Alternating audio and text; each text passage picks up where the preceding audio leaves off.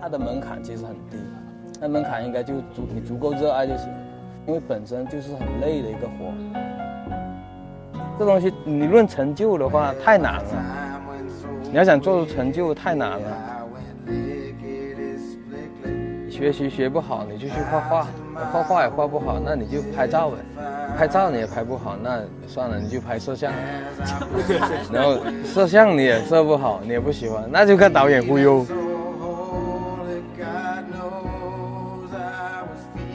大家好，我是 Vesper。Hello，大家好，我是亿万。今天我们在一个海边喝茶的地方约到了一个好朋友龙岛龙世金。嗨，嗯，嗨，大家好。呃，我跟龙岛认识很多很多很多年了，初中的时候就认识了。初中的时候是我认识你，你不认识我。你大学学的是相关专业吗？嗯，按理说就是科班的，但是不出身，因为这不是科班出身吗？你没出身是吗？没出身，就没读完就就就出去跟组了嘛。哦，摄影还是什么？对，那个影视摄影专业的。你们那个时候班上有没有什么同学就特别出挑，很有才华？我觉得应该就是我了吧，因为我们我们班就十五个人，还而且我还是转了专业过去的，因为什么转的？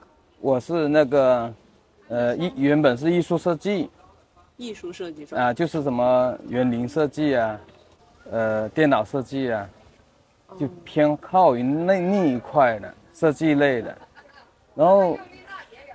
因为他给我的那个录取通知书就是艺术设计，但是很广。然后我去报道的时候，那个我就问老师我到底哪个专业？他说那你选吧。然后我就说那哪个作作业比较少？你像园林设计上那些肯定是要嗯比较比要要很多作业的，电脑设计那些。那摄影的话呢，就拍点录像。拍点照片就可以了。哎，这个好。你是觉得轻松才选的？对对对。然后然后他他其实他也是诱导我，因为刚那时候不没有十五个人是不开班啊，这个班就开不了了，这个专业就开不了了。然后他就诱导我，然后被骗上道了啊。然后我就我就选选了这个，本来当当时考的也不好嘛，就是最早的时候考的是北服。那个那个服装设计的，但是那时候学学艺考，那个老师就骂我，你也是嘚儿，你要是报你要是报报个，呃，报个书法书法你就进了。你你你的这个画画画的不错吗？还是？也一般。对我后来看你自己画的那个分镜头，有点看不下去。也一般。然然后他说你你他还是跟跟那个老就是。脱了关系，默写题嘛，找了找了题目给我，然后就好像差一分还是两分，说你报个书法，你先进去，然后再改那个服装设计嘛，因为服装设计在北服不是最热门的嘛，然后我就一股一股脑的就报了服装设计，那肯定上不了，然后后面就掉胆，就随便去一个一个一个综合学校，综合性的艺术艺术类，去到武汉，啊，去了武汉。然后就误打误撞，我本身画的也不好，主要是上学那会儿，初中、高中那会儿不是都上网吧，然后你要是找个好的借口出去，那我说我去画画吧，画画不是外面培训嘛，随便去，那榜也不难。那你当时觉得你自己有才华，是你自己觉得，还是大家都公认老龙挺有？没有没有没有。我是综合了后面出大家出来，大家都不选这个了，都做别的去了。那你要按照这个专业专业出来的人才来讲，那肯定我就是拔尖儿，莫名其妙的拔尖儿。对。那你后来就去跟组了？就大二的时候就就跟组，大一读完就跟组了。呃，刚开始也是给老师做一些。一些就是老师在外面接的活，然后就叫我去做。给工资吗？给，一两百吧，一两百一天。不错了，现在能有的能赚一两百。也也也也挺不错了。刚开始是最早是那个大一的时候，我就拍了一部那叫那叫音乐音乐电影，三十几分钟，全是铺音乐，然后也有几句台，词，这种你能拍到三十几分钟？然后就大一的时候就拍着玩嘛，嗯，然后好像放到那个那时候也是优酷吧，就还挺火的，可能学生多嘛，那时候没没没东西看，呃，零八年还是零九年，武汉有个什么蜀蜀报了，就报道了这个事，荆楚日报。然后好像是有有个楚楚国那个楚，报了这个事，然后但是学校找到我的时候我已经不在了，不不在学校了，我说学校怎么回事啊？是正面报道吧？嗯，正面的正面的，因为那时候几乎没有人拍视频的，那时候嗯，无敌兔也刚刚出来，你学的这个摄影是静态摄影啊？嗯，刚开始没有静态、动态都有的，哦，但是学到动态的时候我也不在学校了，对，你就是全、嗯全，大一大一还就是学一些矛盾之类的，没有还还没涉及到专业性的东西呢。说白了，全都不是在学校学的，就没学到。我是我刚好在武汉适应好那个温度以后，我就就离开学校了。刚开始去的时候不是挺冷的嘛，嗯，然后一直窝在寝室里面，然后辅导员过来找我说我还没习惯这里的温度，等我习惯了再出去。海南人跑到武汉都受不了了。那你后面后面跟组有跟到什么地方？跟组在深圳啊，跟了有有有有一两部电视剧吧，然后但是。说白了就是干苦力，搬轨道啊，搬脚架。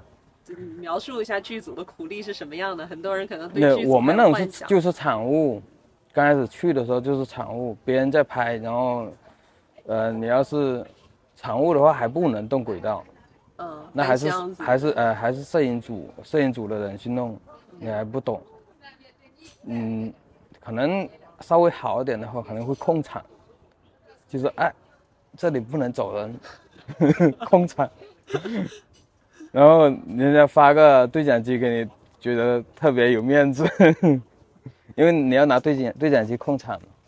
这就是你第一份剧组里的工作，啊做场务。做场务，然后在后面就就就可能人家看我比较勤快嘛，然后是先好像都做了，除了录音，录音也举过嘛，然后那个那个呃，先是做了灯光，灯光也是先做助理，灯光比较比较累，做了一段时间就就觉得哎，好歹我还年轻啊，不能就这么耗着当农民工了。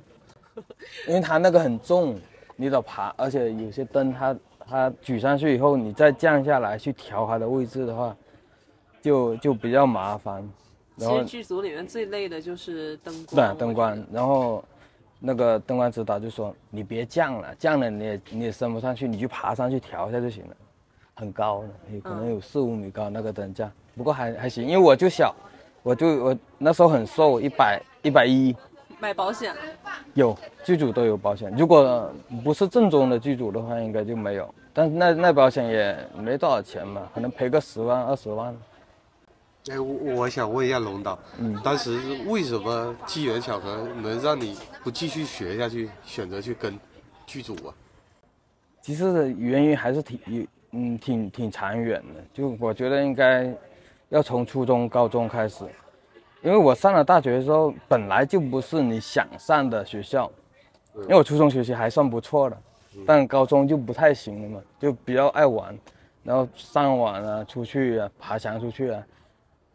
因为你嗯，我们是在海大里面读的书，海大里面都是就是海就是大学的生活，就你出来以后就是大学的生活，你在学校里面可能就是高中生，但你我出来以后，在大学校园里面呢，或者是在网吧接触了，大部分都是大学的生活，就就很接近了。然后我到了大学以后，看了寝室他们还还在玩，就是包夜啊，玩电脑啊，我就觉得这些我都已经过过了。很幼稚。好没意思啊！就是我我我那六年我都是这么过来的，我来大学我又这么过，然后就瞬间想的，要不就找点别的事干嘛，就是反正现在专业课也没开，那我就跟一开始就跟着老师就就就简单，可能也是给他跑腿之类的。后面他就觉得，要不就给他试着拍摄，反正也是有点兴趣比较浓厚的嘛。那你进剧组是他推荐你进的吗？啊，对，刚开始是他推荐的，因为我在他那待了几个月以后，他就觉得，但他那老师挺好的，他挺老了，他就教我们剪辑，然后他就说，呃，暑假的时候吧，好像放假了，然后我没回去嘛，然后他就说，要不我推你到那个他朋友那个组里面去，去锻炼一下，主要是他说还有点钱嘛。你要是没有钱，我我去了，可能那我我不好去啊回，不来了。啊，回不来了。觉得这行需要天赋吗？我觉得需要，真的需要天赋，而且但是这个天天赋的话，还得建立在它的门槛其实很低，那门槛应该就足你足够热爱就行了。那你足够热爱的话，因为本身就是很累的一个活，很辛苦的一个活，你不够热爱的话，可能你会觉得累。嗯，我就是个例子。对，一做到一半了，觉得没意思。你因因为这这东西成，你论成就的话太难了。嗯，你要想做出成就太难了。而且这个累真的是累到你身体会垮掉的。对，国内剧组没得觉睡，诶，诶如果是另外一种方式的话，就是你累啊什么的，你会有就成就感，可能也会坚持下去。但他这种的话，其实他的成就感就还是蛮挺不容易的。太多从事这个啊就一直籍籍无闻，然后收入也不高。对，而且收入也不高。你，我觉得只要你没有信念，就是你将来能成事，就是猜想，或者是没有这个这个这个精神支柱的话，还有你不够足够热爱的话，我觉得也没意思，你现在还有这个信念吗？还行吧。还没彻底消至失。至少在信念被呃消平之前，就是你想着你除了这个还能挣点钱。那你挣到钱了吗？关键没挣到钱，但是偶尔 你当你想放弃的时候，他突然又丢给你一个活，哎，还不哎错。有点钱可嗯挣。他那个那个活还有这个数，我就觉得还还行。要不我都回去种百香果了。我妈去年种了十几亩百香果，就几个月就赚了五十万。百香果这么挣钱啊！啊！最高的时候卖了二十几块钱一斤。我有个朋友，他那个做百香果，改天我们可以约这个朋友他是种农业的我。妈是种的，他就是那个包了一片地去嗯种百香果，结果亏了三百多万进去，嗯，那不会种吧？我妈是行情不好。没有，我妈是她没没种过，她说别人也种，我试一下。也就是说，种百香果比你干这行要挣钱。，对啊，我干这行，去年那个片不是亏了一百多万吗？去年那个恐龙的片，要不要说一下你去年那个片儿？好吧，既然你都在山口了鼓起，勇气。没也没啥，亏就亏嘛。反正反正我说了，我就别人会觉得，哎呀，这个小家伙他妈还挺有钱亏的，你是自筹的吗？所有的投入都自投的。全部都是？那不，虽然你也借了不少，那你真的很很有勇气干这。你借当时是借的坚信他能回本吗？借了八十万。嗯，当时挺挺坚信，没上映之前我都觉得他妈五百万稳了。你先介绍一下是个什么片？《白垩纪世界》嘛，它是一部就是科幻片，恐龙科幻，就是跟《侏罗纪世界》类似的，但是我们肯定跟好莱坞比不了，人家是多少个亿的投资，我们总共就两百多万的投资吧，大部分的这个投资是用在哪一个部分？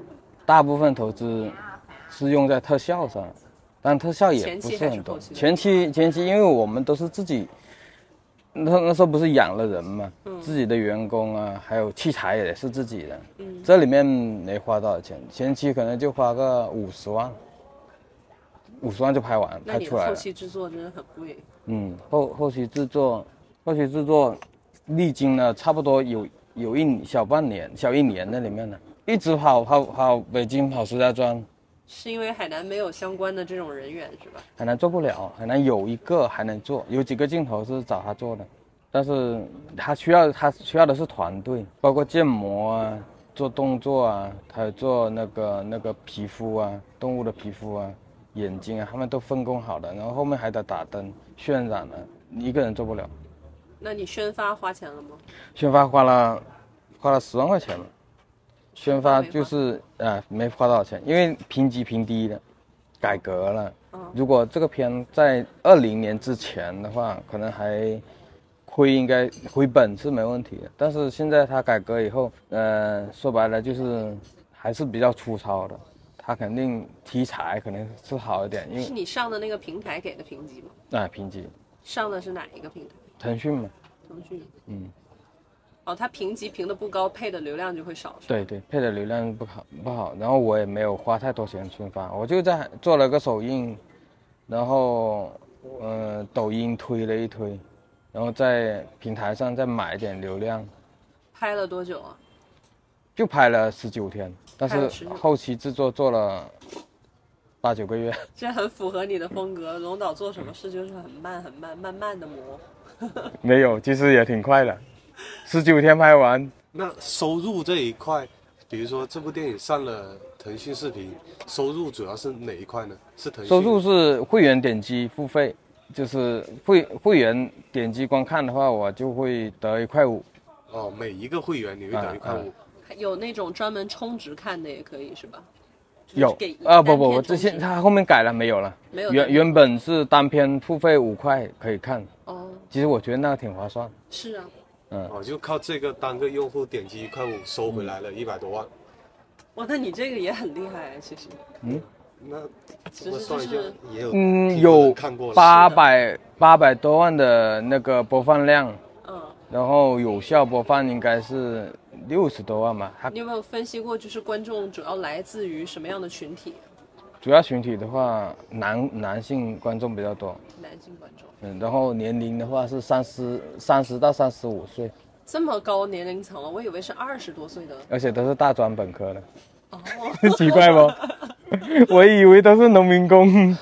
你一开始就定位啊在农民工这个。对，嗯大学生谁会看这东西嘛？可能骗骗小孩还可以所以当时为什么会选择拍这个呢？就是想挣钱。啊，因因为其实这个是最简单的。还是说你分析了一下这个恐龙片比较好，对当时呢，包括大蛇啊，因为中国是就是 B 级片嘛，这叫 B 级片，就是怪兽啊，嗯，呃，各种狐狸，什么大蛇啊，都是这在在呃，在在美国都是属于 B 级片，B 级片呢，它是中国就比较少，然后国国产呢就是网大，它就湖边瞎造，造了一批这种，就是甚至很低成本，就很赚钱，因为它弥补了就是国产没有的东西，所以就很赚钱。嗯，随便那个前几年像这种片的话，几百万，大蛇大蛇都已经拍到四了，平均每一部都三千，卖三千多万了。之前记得我们聊过这个，就是嗯身边确实有朋友拍这个是赚了的。对，然后但是还有一个主要还有一个另外一个原因就是，其实这个蛮简单的，它故事啊，你可以照搬那个好莱坞那一套，就很没有什么逻辑性的，就是一条线下来，谁都能看得懂，你也别别别蒙谁，也别别绕弯，就直来直去的，就就很简单嘛，嗯，故事性很简单，就打打怪嘛，对，嗯，然后视觉上给点对，视就无非就是在视视觉上呢，或者是人性上啊，做点做点就是让人家咬咬牙咬牙切齿的想骂你那种，这种就就就是一个一个算是流量密码吧。你你做的太好了，别人不骂了，反而没评论，火不起来。嗯，然后还有另外一个就是这这是一个比较简单的，还有另外一个你要是做。之前我也想说做做做文艺片能走参赛那那条道往上走，其实这条也是一条一条路，但是我感觉还没那才华，还达不到那个才华，那个那个要耐得住寂寞的。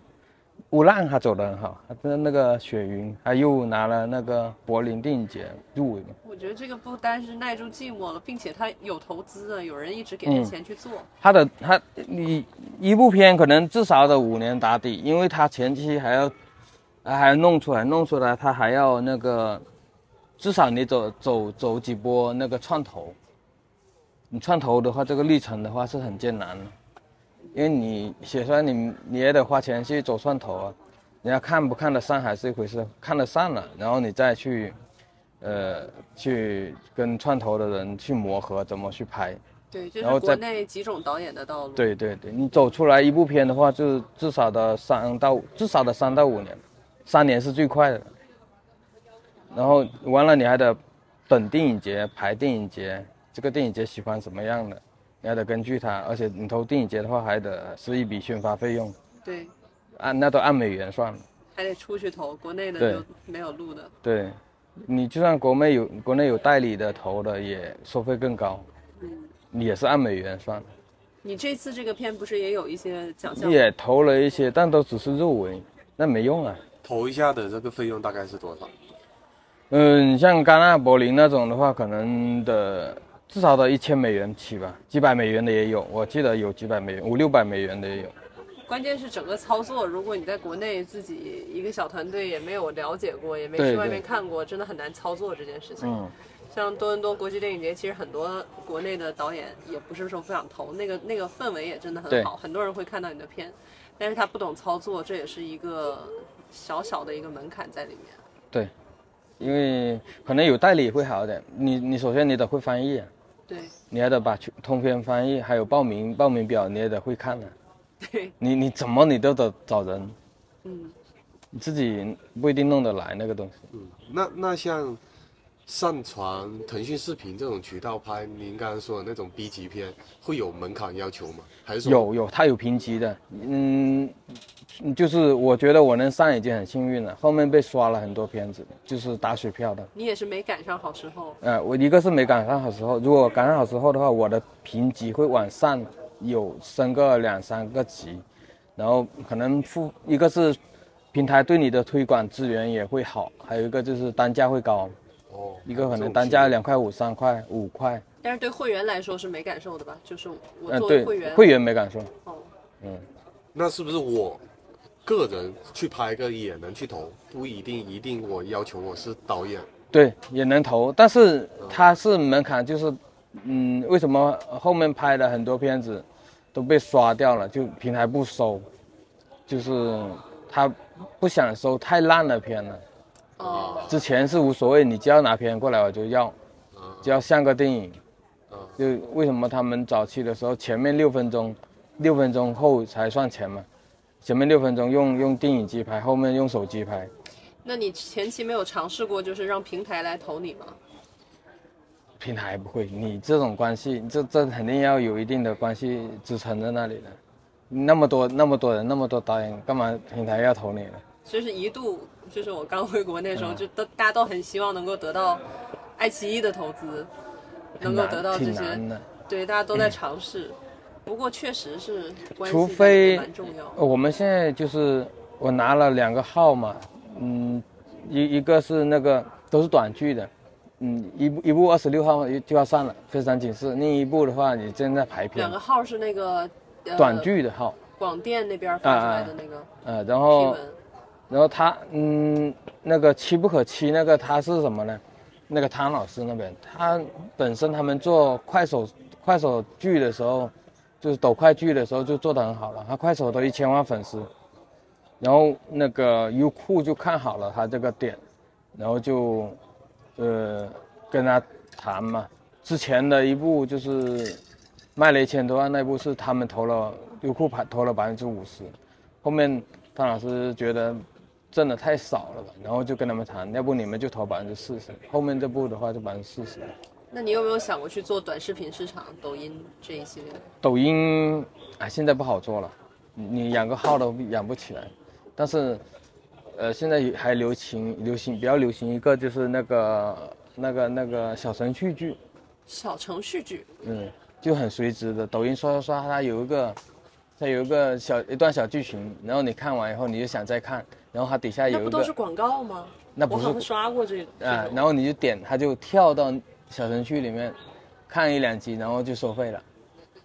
这那一分钟一。分钟一集，去年有人找我啊，一分钟一集，他给十万块钱叫我给他拍一百一百集，我的天呐！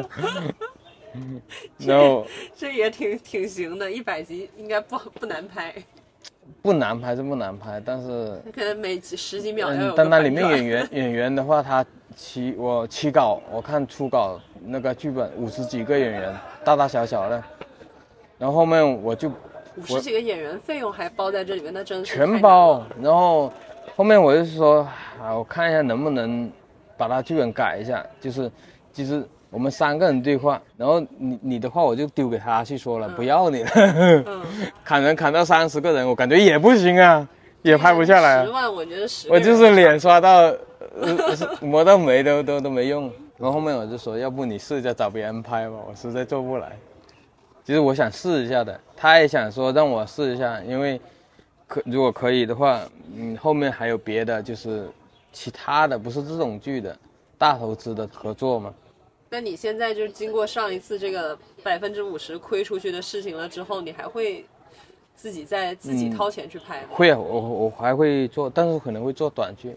嗯，网大现在可能目前不好做，要做的话，你还不如直接做院线。院线好做吗？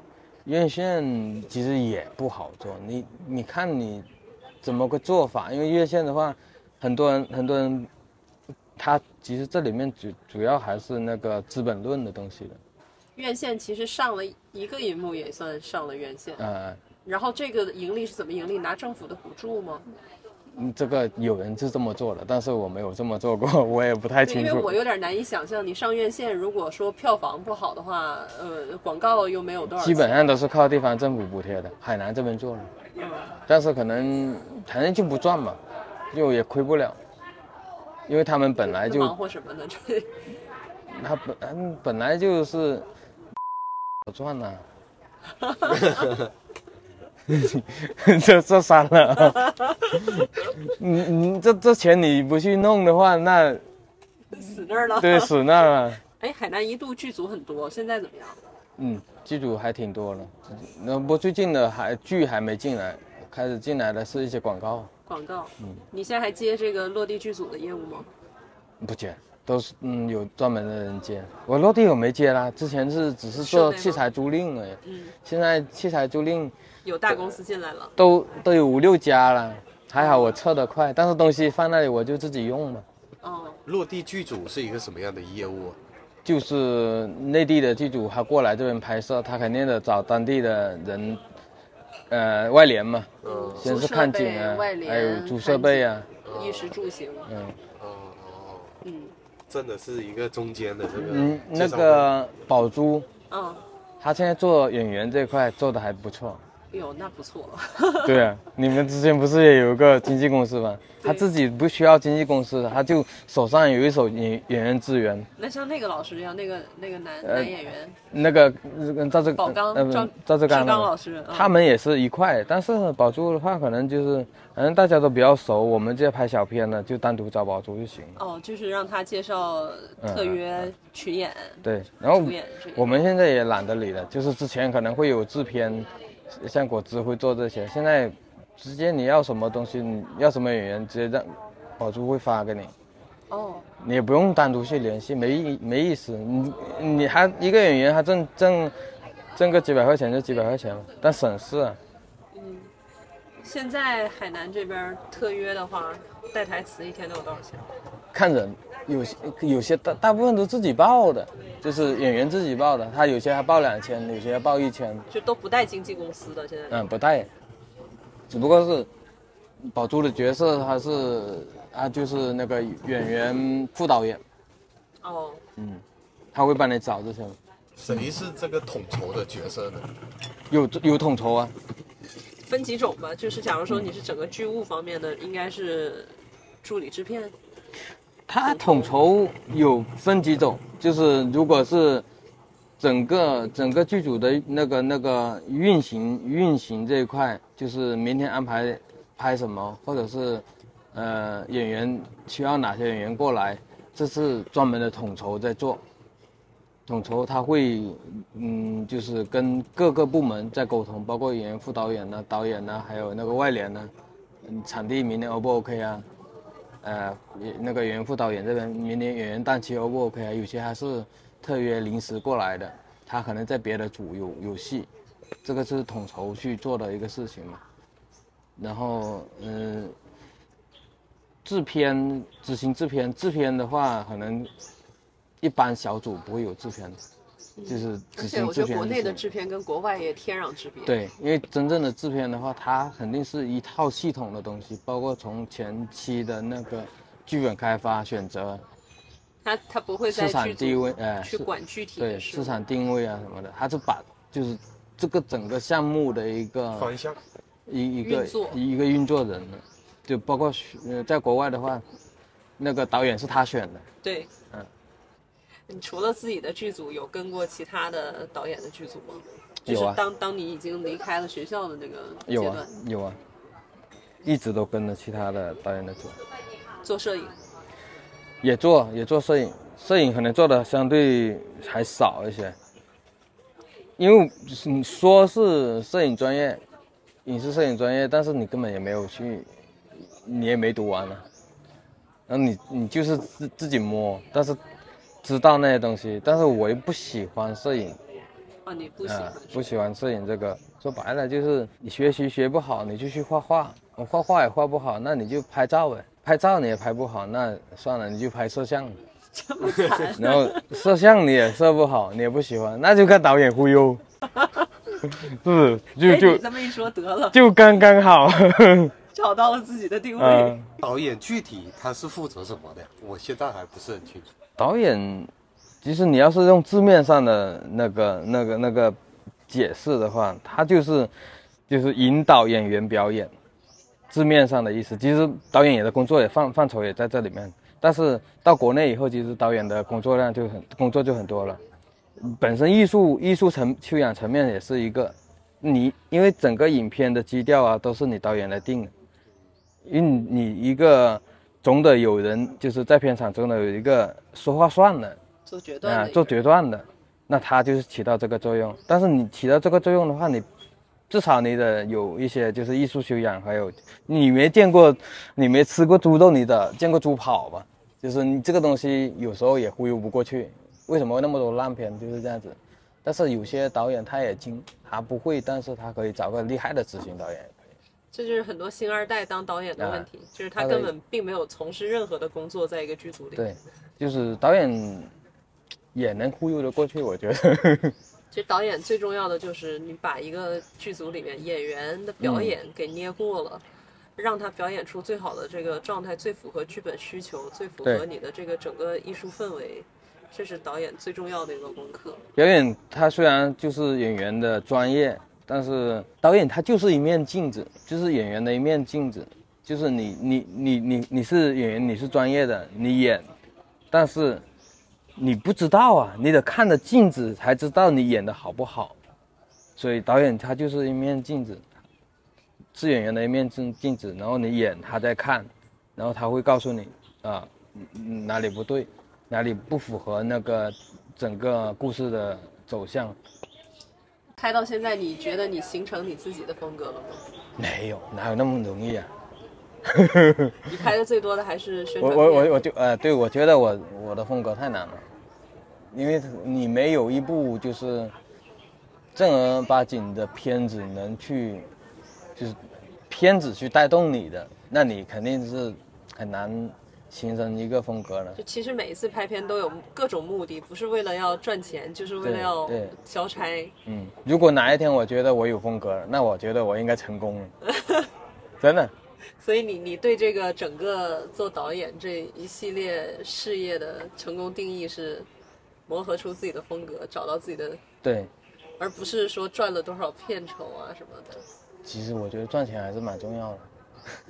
因为他以前养了个团队，他这个团队里面有嗯摄影、有剪辑，灯光没有哈，灯光是合作的。对，合作的。嗯，然后有制片，但是后来就这个模式在海南疫情疫情之后就就撤了。嗯那他们现在都各自出去对，各自各各自出去活的都比我好。这样啊，嗯，你像那个录音，录音他现在他有自己设备，他出单出一天一千八，哦。然后顺子跟焦都是跟到三千块钱一天。哇，他他竟然跑去上海啊！那海哥海哥当摄影也是一千八两千这样子，摄影师。顺子刚开始600工作的时候，刚开始是未成年，啊未成年，刚开始是六百五百，现在你就是广告组的话都三千了。我看人家呃给他开的是，好像是一个月保底十天给他嘛，就三万块钱。如果没有的话，人家人家补给他，然啊，后就是每个月至少啊能够让你有十天工作对，然后然后多的话再单独给他，哦，觉得算不错了。你就算在上海，因为其实我听说过，我朋友回国了以后跟的那个广告组，嗯，他说广告组就不是人干的，巨累，对对，还是挺累。几乎是连着轴转，压压力也挺大个小时做什么的呀？他是做跟焦，跟焦嗯。就是那个摄影的一个工种，就是对自动对焦那个，对，但是不太自动，就在他手上跟。嗯对，你现在的这些宣传片怎么没做了。没做了？嗯，好多都没做了。其他的下面视线的，去年做几部微电影，也是也是也是公检法的，其实公检法的。每年拍几部片子也够了吧？哪里够？你不要成本哦。拍这种宣传片啊、公检法的，挣钱吗？不挣钱，不挣钱，一一般十万块钱左右，然后你，然后你你成本成本的话，成成本的话就可能去到五六万块钱，你挣个四五万块钱嘛，四五万块钱一部，但是你嗯，几天？几天嘛，如果养人的话，那你你不是天天有活，不是是你现在不是不养啊，不养人的话就还好，但是就够你活嘛，也不是每个月都有的，要每个月有都还可以。那反正你就是坚持。对，去年这几年其实都没怎么活，因为疫情之后都没怎么活，偶尔就出去，呃，去年有出去杭州给别人做执行，哦，做执行的话，是怎么找到的活儿？朋友他他投的片呢，然后也有导演呢，然后我就过去给他做执行。身边谁在圈子里是走的最好的？李沁啊，他李沁走的走挺好？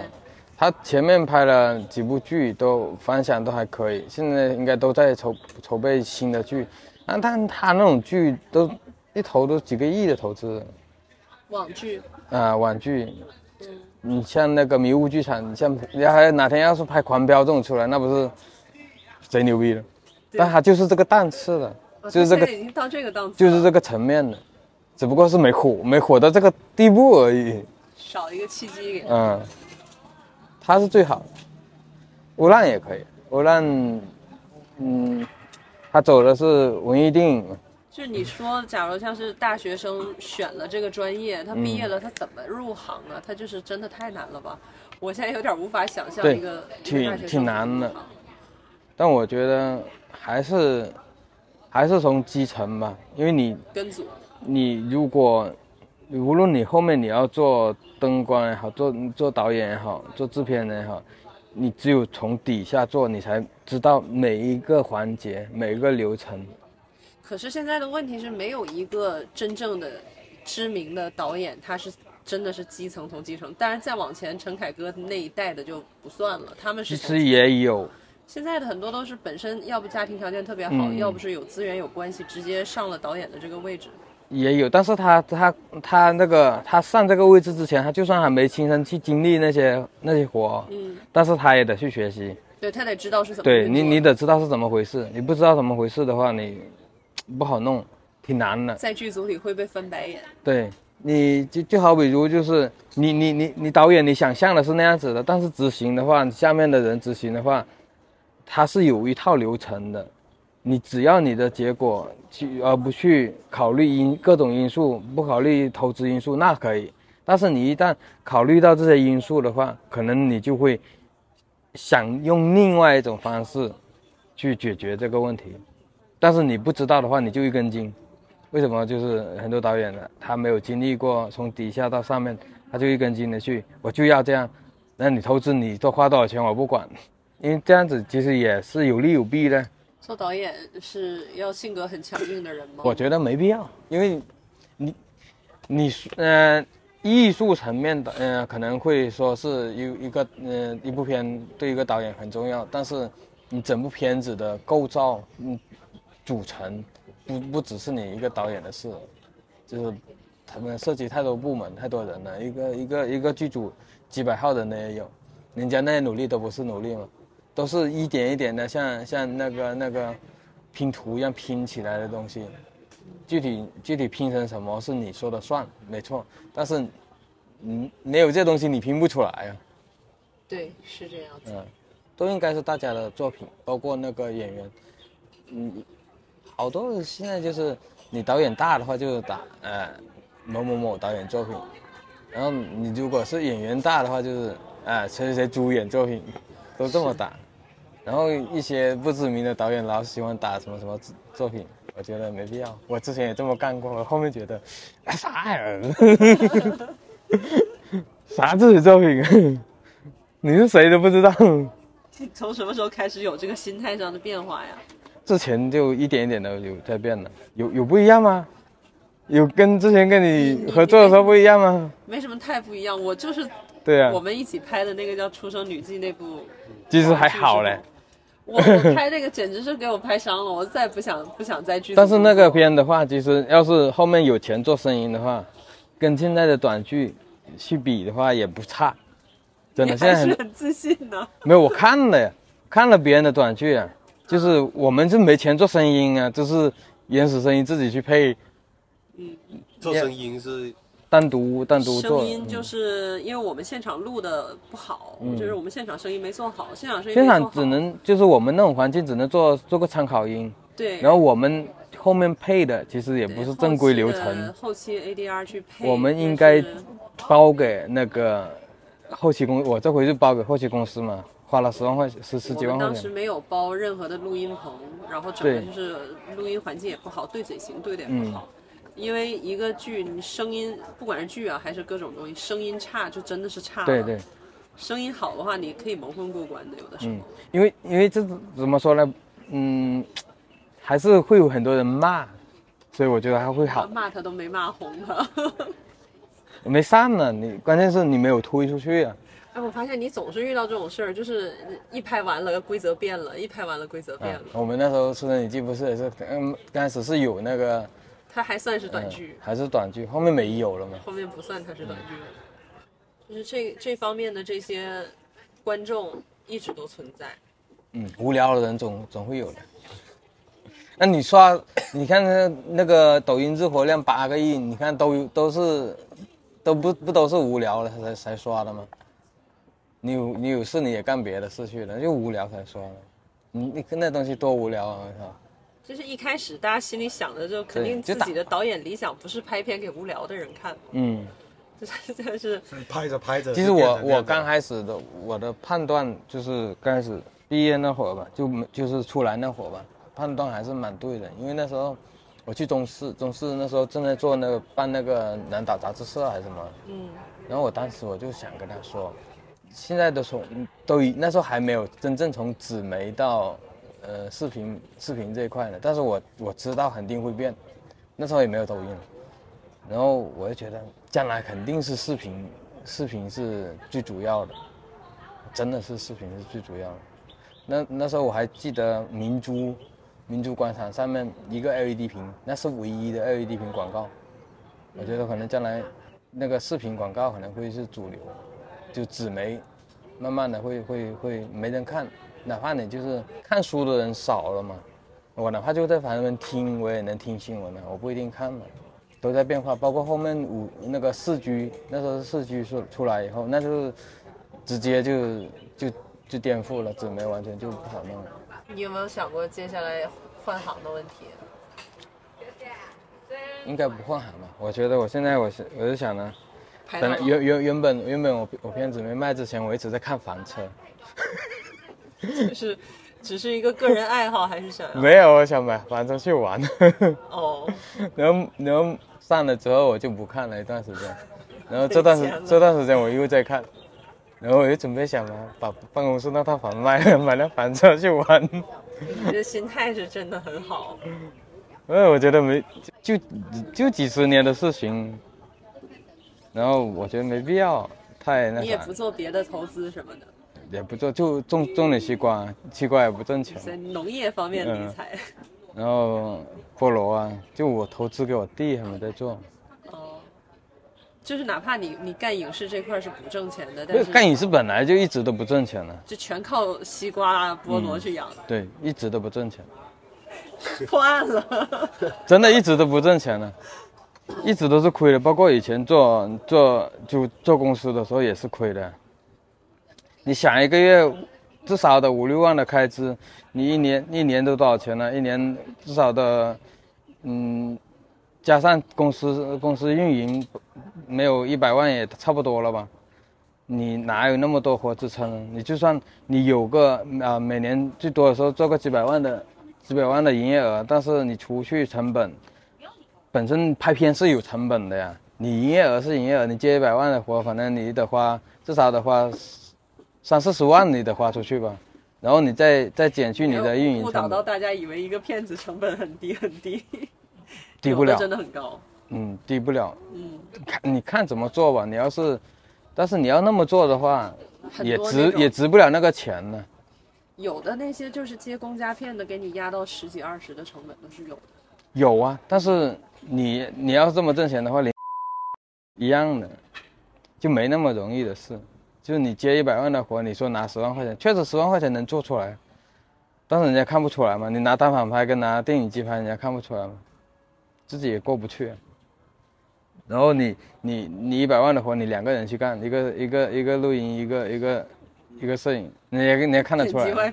对啊，你你你也至少得整的像样点嘛，你整的像样点，你一个人按天按日薪的去算，成本就不会低了。所以我觉得你很良心了。对啊，所以说很难很难。现在包括海海口、海海南这些，其实就没有做得好，就做得好的也挺累的，就也有活活不断的，但是那种活不断的就是成本比较低，就养人嘛。而且走政府关系拿活这一块儿，你除了不管收入不收入的，你日常生活就很累。其实没想，你别想着靠政府去去去养活，或者是去赚钱，养活可以，但你去想着去靠政府拿活去赚钱的，我觉得太难了。要不你，要不你关系足够硬，要不就是你要是技术足够硬的话，你也不靠这个。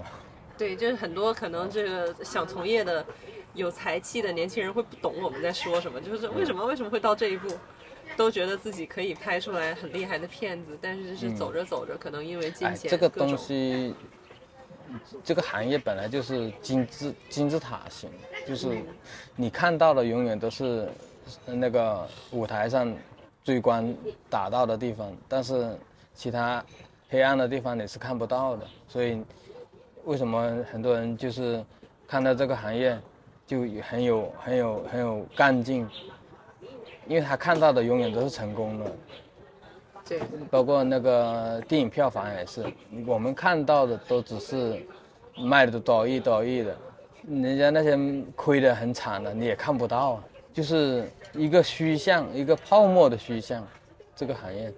所以你对这个行业是较为悲观的。现在，他本来就悲 观，他没乐观过。他没乐观过，那你家人支持你一直干这个吗？他们倒没有什么支不支持的，我就你人家还有习惯力对你自自己想做你就做吧，有个爱好挺好。有个爱挺爱好挺好。主要是我觉得守住来源对我。我就我觉得，我觉得没没什么，嗯，你要是干别的，也不一定有多轻松啊，干别的嗯还得亏更多。对，也不一定。但就是你有有个喜欢的东西，我觉得还是蛮重要，蛮蛮挺好的。那我们结尾就聊个八卦。你在剧组里面有没有见过奇奇怪怪的事情？因为国内剧组不都开片前要拜吗？啊，有我们也拜啊。嗯，为什么？这个吓我一跳，我以为你说你见过。没有这个这个这个是，嗯，是从香港传过来的，拜的是什么神？拜四方也没有拜什么神，嗯，就是拜四方，没有特定的神。对，就是最早是什么呢？呃，最早是应该他们也是拍鬼片起的，然后还有一个就是南方，包括香港，他们比较迷信的，一个拜四方，一个就是你到了这个荒山野岭的地方，你也不知道哪是神哪是鬼，然后你就先把四方都给拜了啊，告诉他我来这里干点事，但城里也要拜啊，就是城城里也拜，就但我是说从这里去嗯起源嘛，嗯，从这里整个流程什么样？然后就一个就是仪式，嗯，本身开机也就是个仪式，然后拜四方只是也是仪式的一个环节。还有烧蜡烛、烧烧蜡烛我们都没有烧，烧香，就烧香。嗯然后还有海南是不是还有乳猪什么的？乳猪那是看你想你想上你就上，看环境，看条件。嗯，看条件。其他的也还好，我我记得我之前在陵水拍的时候，在山里面，那个那时候是比较早的，一二还是一三年，无人机比较还不是很普及的时候，我买了一个四八轴那个无人机，就去首飞，在那个吊罗山里面，没信号了。嗯，找不到了，然后反正就知道飞机还在天上，但是控制不了，然后烧点了三根烟，在手头上拜一拜，他妈回来了，这样啊，就你什么都没操作，他自己回来了。那、就就信号就连上了，哦，奇怪吧 挺奇？怪这是我亲身经历的，可能巧合吧。一忘当时那飞机丢了，就怪你没有赶紧点三支烟。当时那个飞机不便宜啊，你加上无敌山上面八万块钱呢。哦，你是绑了那个那时候是啊，最早是绑了无敌山嘛，八轴的机哦飞机还有配配件那些包完，这上面都四万多很。慌啊！对啊，你无敌山那时候加镜头也有也有个两三万块钱了嘛，当时灵机一动，想着赶紧拜一拜。没办法，你在那干等吗，电池好像是十那时候只能飞十五分钟嘛，哦，赶紧拜一拜。我觉得是巧合，你他不信我是我是无神论的，他他不仅无神论，而且他觉得自己阳气极盛，鬼看到他都会被吓破胆。没有没有，那个人人人定人定胜天 你从来不怕这个东西，也不怕，但是我见了很多，包括我们我前段时间太矛盾了。没有我我你想一下我在无神论者见了很多，我我在我在我老家前段时间嘛，嗯不是那个宫崎，工期嘛，包括川藏啊那些，就上升那些，嗯，就就在眼前了。你你又你又，反正我也解释不清这东西。你没被上升过，没有没有，上不了我你的身。如果这十年都请不到，会怎么样的？就一直请不到，还得还得一直请，但现在已经有了，就先用着，就请不到不会有后面应该还要请。哦，嗯，是有专门的人能有这种技术能把他请过来。有。反正我反正这东西，我觉得他是真实，是真的有的，但是我只我不过看过那些人的那种状态，就真的不像是假的。对，肯定不是假，假不了。